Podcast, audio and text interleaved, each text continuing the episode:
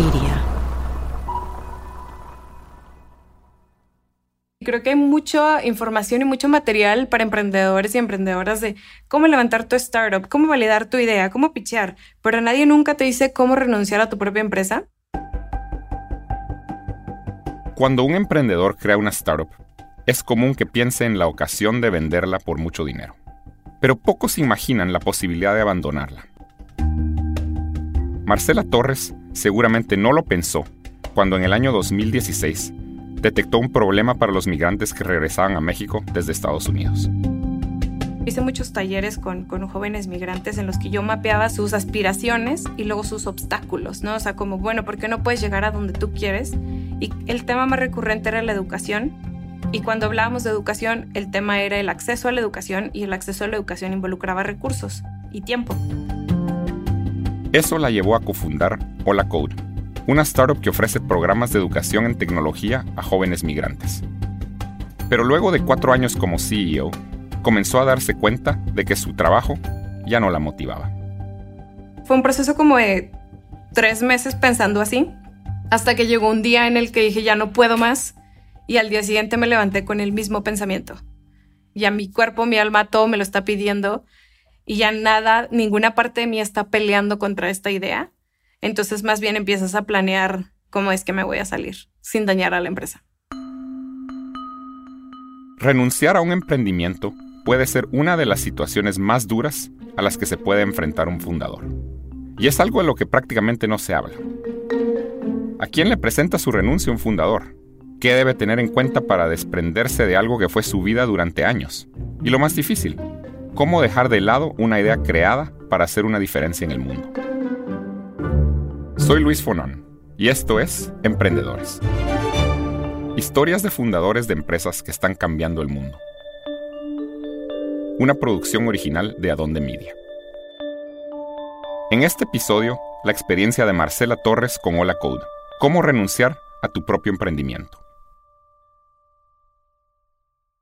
Una de las grandes cosas que yo tuve y creo que identifiqué muy temprano fue que yo no me conformé con lo que tenía y no por temas de ingratitud o porque no me gusta, sino simplemente fue como lo que se suponía que yo tenía que ser no me parecía suficiente ni lo que yo quería hacer, entonces siempre me ha gustado un poquito retar la realidad. Ese ímpetu de querer retar la realidad llevó a Marcela a conseguir distintas becas de estudio.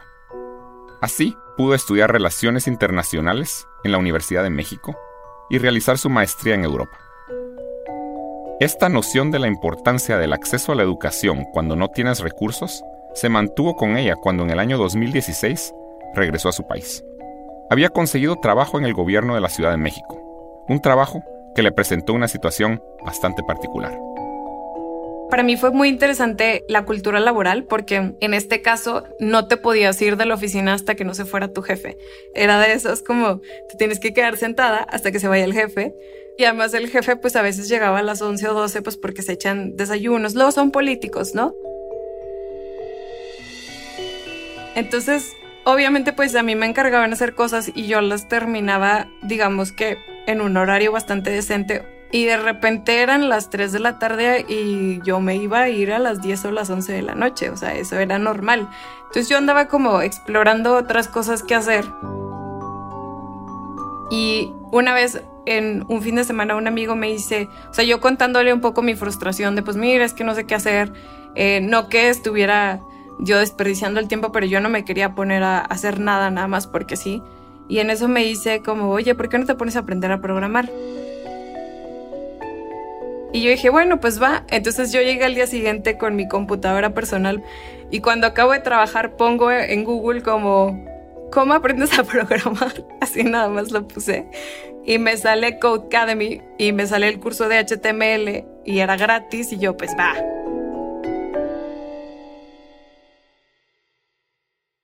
Y me pongo a hacerlo y a mí no me parece que yo peculiarmente sea una persona muy brillante para muchas cosas. Entonces dije, a ver, si yo puedo aprender esto, más personas lo pueden aprender.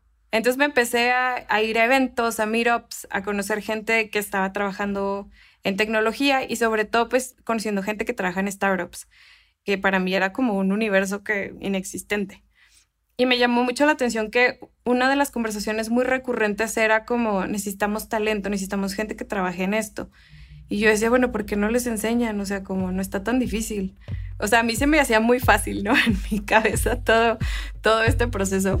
Y ahí es en donde un poco empieza toda la historia, ¿no?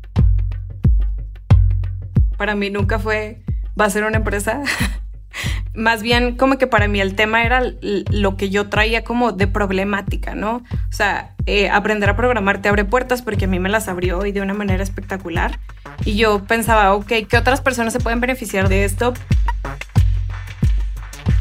En esto de ir a Meetups conocí a quien, a quien fue eventualmente mi socio y él traía esta idea porque ya había levantado un emprendimiento y ya, ya estaba como intentando hacer algo alrededor de educación en tecnología, él lo veía más desde una perspectiva como de entrenamientos corporativos, ¿no? Y luego llego yo con estas preguntas de, no, pero a ver, ¿quién se puede beneficiar de esto? ¿Quién puede aprender esto? Y es donde empiezo a dar con la comunidad migrante de retorno en un principio. Ok, hay un montón de jóvenes que están regresando a Estados Unidos, ya sea voluntaria o involuntariamente. Bueno, voluntaria entre comillas porque no es completamente su elección pero era como una de las poblaciones más vulnerables, es todavía en México. Y yo decía, oye, son bilingües, son biculturales, aprendieron en otro país, hasta cierto punto, eh, pues tienen un montón de habilidades transferibles, así como yo las tengo por haber migrado, solo que yo migré con un permiso, ellos y ellas no. Pero qué fascinante sería que se les abran oportunidades. Yo hice muchos talleres con, con, jóvenes migrantes en los que yo mapeaba sus aspiraciones y luego sus obstáculos, ¿no? O sea, como, bueno, ¿por qué no puedes llegar a donde tú quieres? Y el tema más recurrente era la educación. Y cuando hablábamos de educación, el tema era el acceso a la educación y el acceso a la educación involucraba recursos y tiempo. O sea, mi, mi forma de pensar fue, si no pueden pagar en un principio, ¿por qué no pagan cuando ya pueden pagar, que es cuando ya tienen un empleo?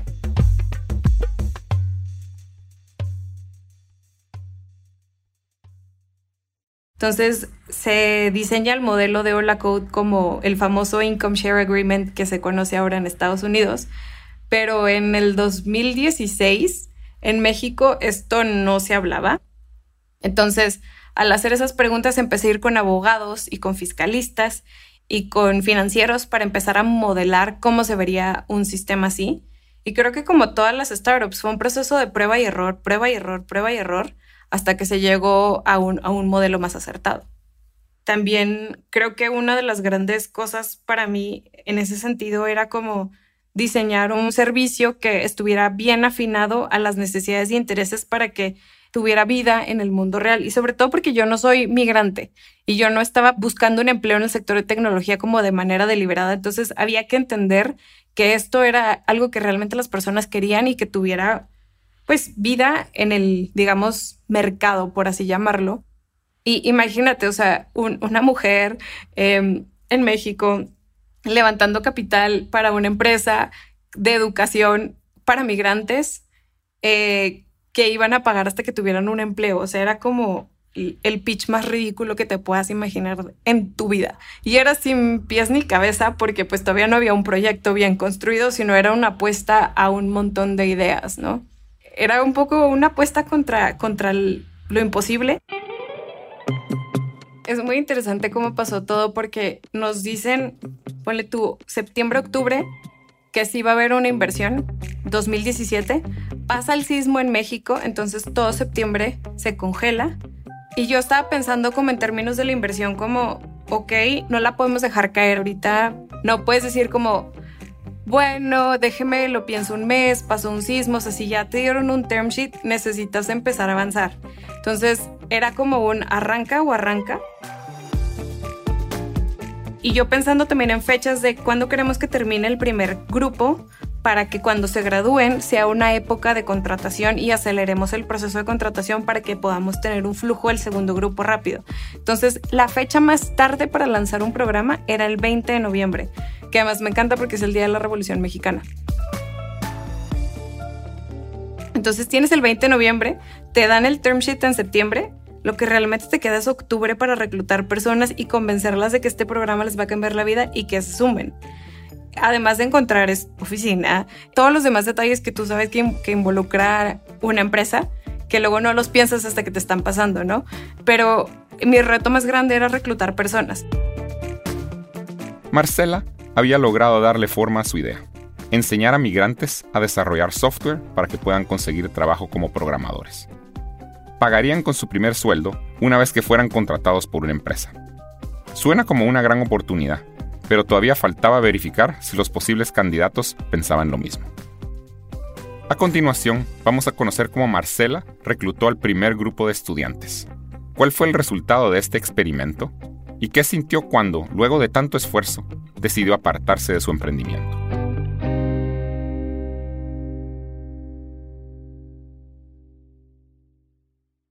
como yo siempre lo que estoy haciendo es buscando un hueco de oportunidad en donde nadie me invitó. Entonces yo decía, ok, ¿dónde está la mayor cantidad de personas eh, de este perfil? Los call centers. Ok, pues vámonos a los call centers a reclutar personas. Un call center es un centro de atención telefónica para empresas. Muchos jóvenes migrantes consiguen trabajo ahí porque hablan bien inglés. ¿Cómo convencer a estas personas de que aprender a programar es una buena oportunidad cuando ni siquiera lo habían pensado? Frente a esto, Marcela, junto a su primera persona contratada, una chica migrante, optaron por una de las formas más tradicionales de comunicación, un flyer decía el, flyer en Spanglish, tired of the lack of opportunities ni aquí ni allá. Eso era lo único que decía. Y venía a la página de Hola Code. Entonces los recortábamos con tijeras en la sala de mi casa, juntamos un montón de pedazos de papel y lo que hicimos fue repartirnos entre ella y yo en diferentes call centers de, de la Ciudad de México y nos metíamos y yo en los escritorios les dejaba los flyers o a la hora de salida los aventaba o cosas así. Entonces, obviamente la gente fue cayendo de poquito en poquito, en poquito, en poquito. Y como también para solucionar sus dudas, empezamos a hacer reuniones y eventos en los que invitábamos a las personas a conocer más del programa, porque imagínate, ya eres perfil migrante, entonces tienes un poco de desconfianza y que venga una chica del norte del país a decirte que aprendiendo a programar vas a triplicar tus ingresos. Entonces, decidimos empezar a hacer unas noches eh, en las que ofrecíamos pizzas con cervezas o con refrescos, o sea, como era un, evento un poquito más social para que la gente empezara a llegar y viera una cara pero ojo, no teníamos oficina todavía. Entonces, pues conocí al representante del gobierno de Chihuahua en la Ciudad de México y me contó que tienen una casa espectacular y le dije, oye, ¿me la puedes prestar? Apenas me dijo que sí, yo al día siguiente le estaba diciendo como, ok, el viernes a las 8 de la noche vamos a tener un evento, así, como sin parar, ¿no? Y se empezó a generar este, esta comunidad súper bonita y de ahí se disparó el, el famoso word of mouth y se volvió el lugar para ir los jueves y viernes, que eran los días de los eventos, para conocer a más personas y se empezaron a enamorar del programa. Y antes de que lo sepas, nos llegan una cantidad de aplicaciones al programa loquísimas.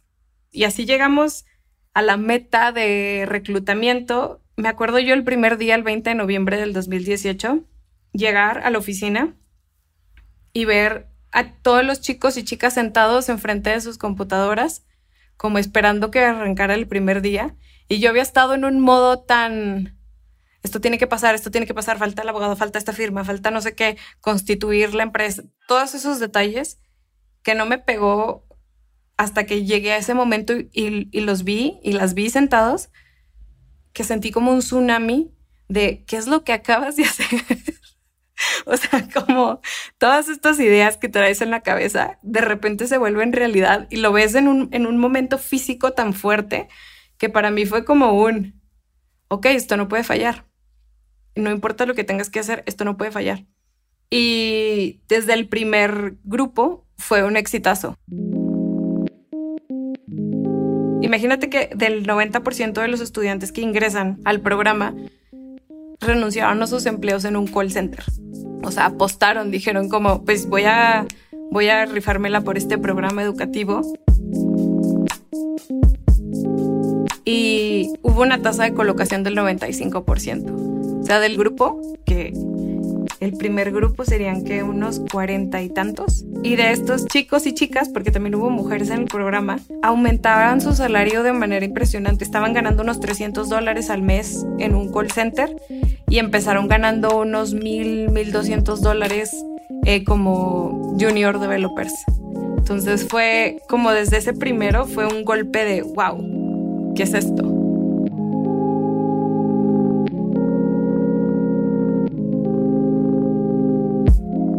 Esto confirmó la hipótesis de Marcela. El sistema de Hola Code funcionaba. Al obtener empleos, los estudiantes pagaban la capacitación que habían recibido. Y esos fondos servían para reclutar a nuevas personas. Pero luego de cuatro años, Marcela comenzó a sentir algo que nunca había imaginado. No se encontraba cómoda en su propio emprendimiento.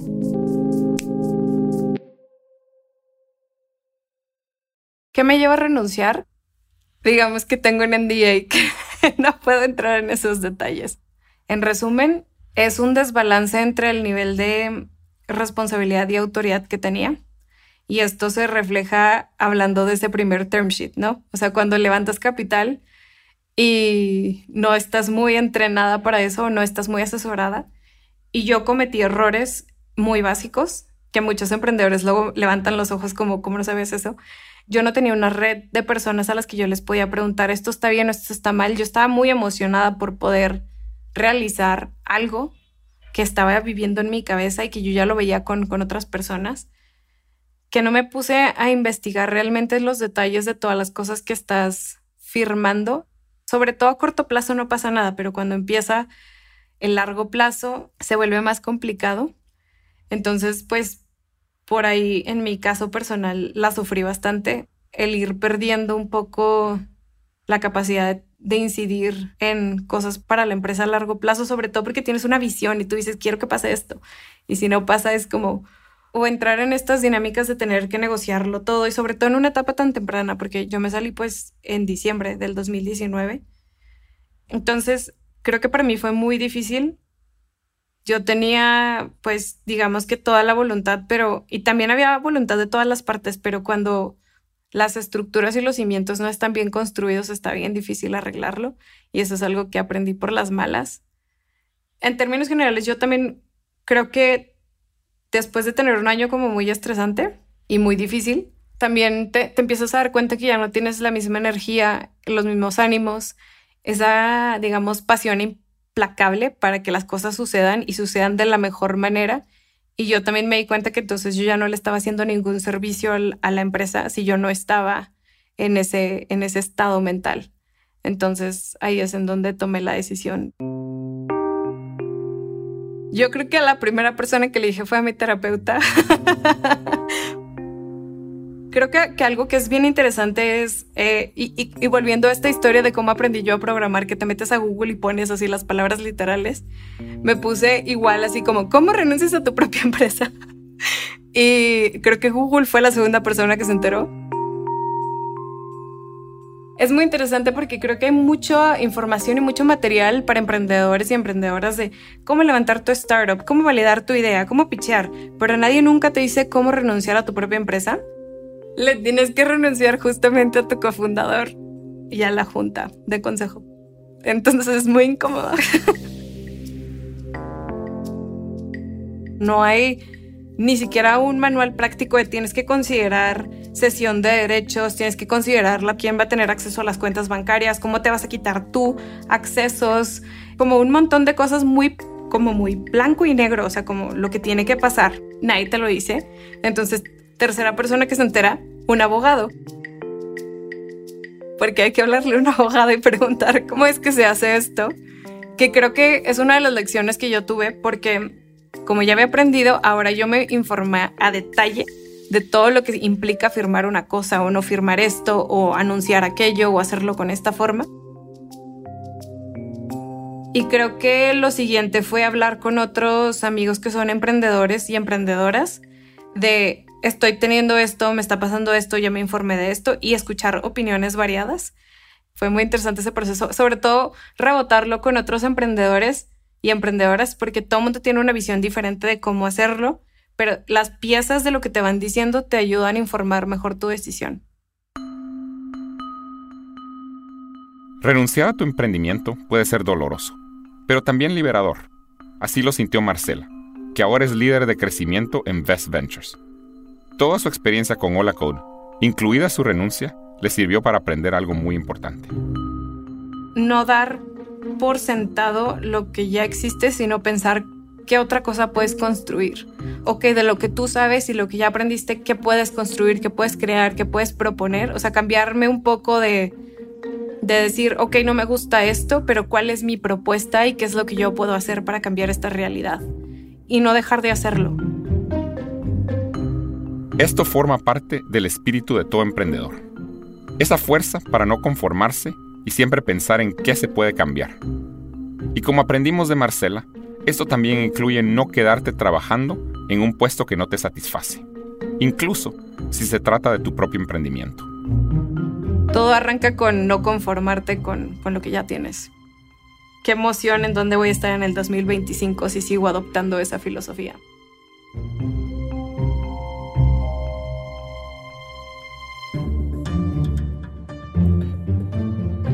Esto fue Emprendedores, historias de fundadores de empresas que están cambiando el mundo. Una producción original de Adonde Media. Puedes encontrar material adicional sobre Marcela Torres, Hola Code y una lista de los términos importantes que se mencionaron en este episodio ingresando a adondemedia.com barra emprendedores. Este episodio fue producido por Laura Ubaté. El guion fue escrito por Giovanna Romano Sánchez y Mariano Pagela. La mezcla de sonido fue de David De Luca y Mariano Pagela. Catalina May realizó el asesoramiento editorial. La masterización fue de Juan Pablo Culazo. Martina Castro es la productora ejecutiva. Puedes encontrar todos los episodios de Emprendedores en adondemedia.com barra emprendedores o en tu aplicación de podcast favorita. Y síguenos en las redes sociales de Adonde Media para no perderte ningún episodio nuevo. Yo soy Luis Fonan. Gracias por escuchar.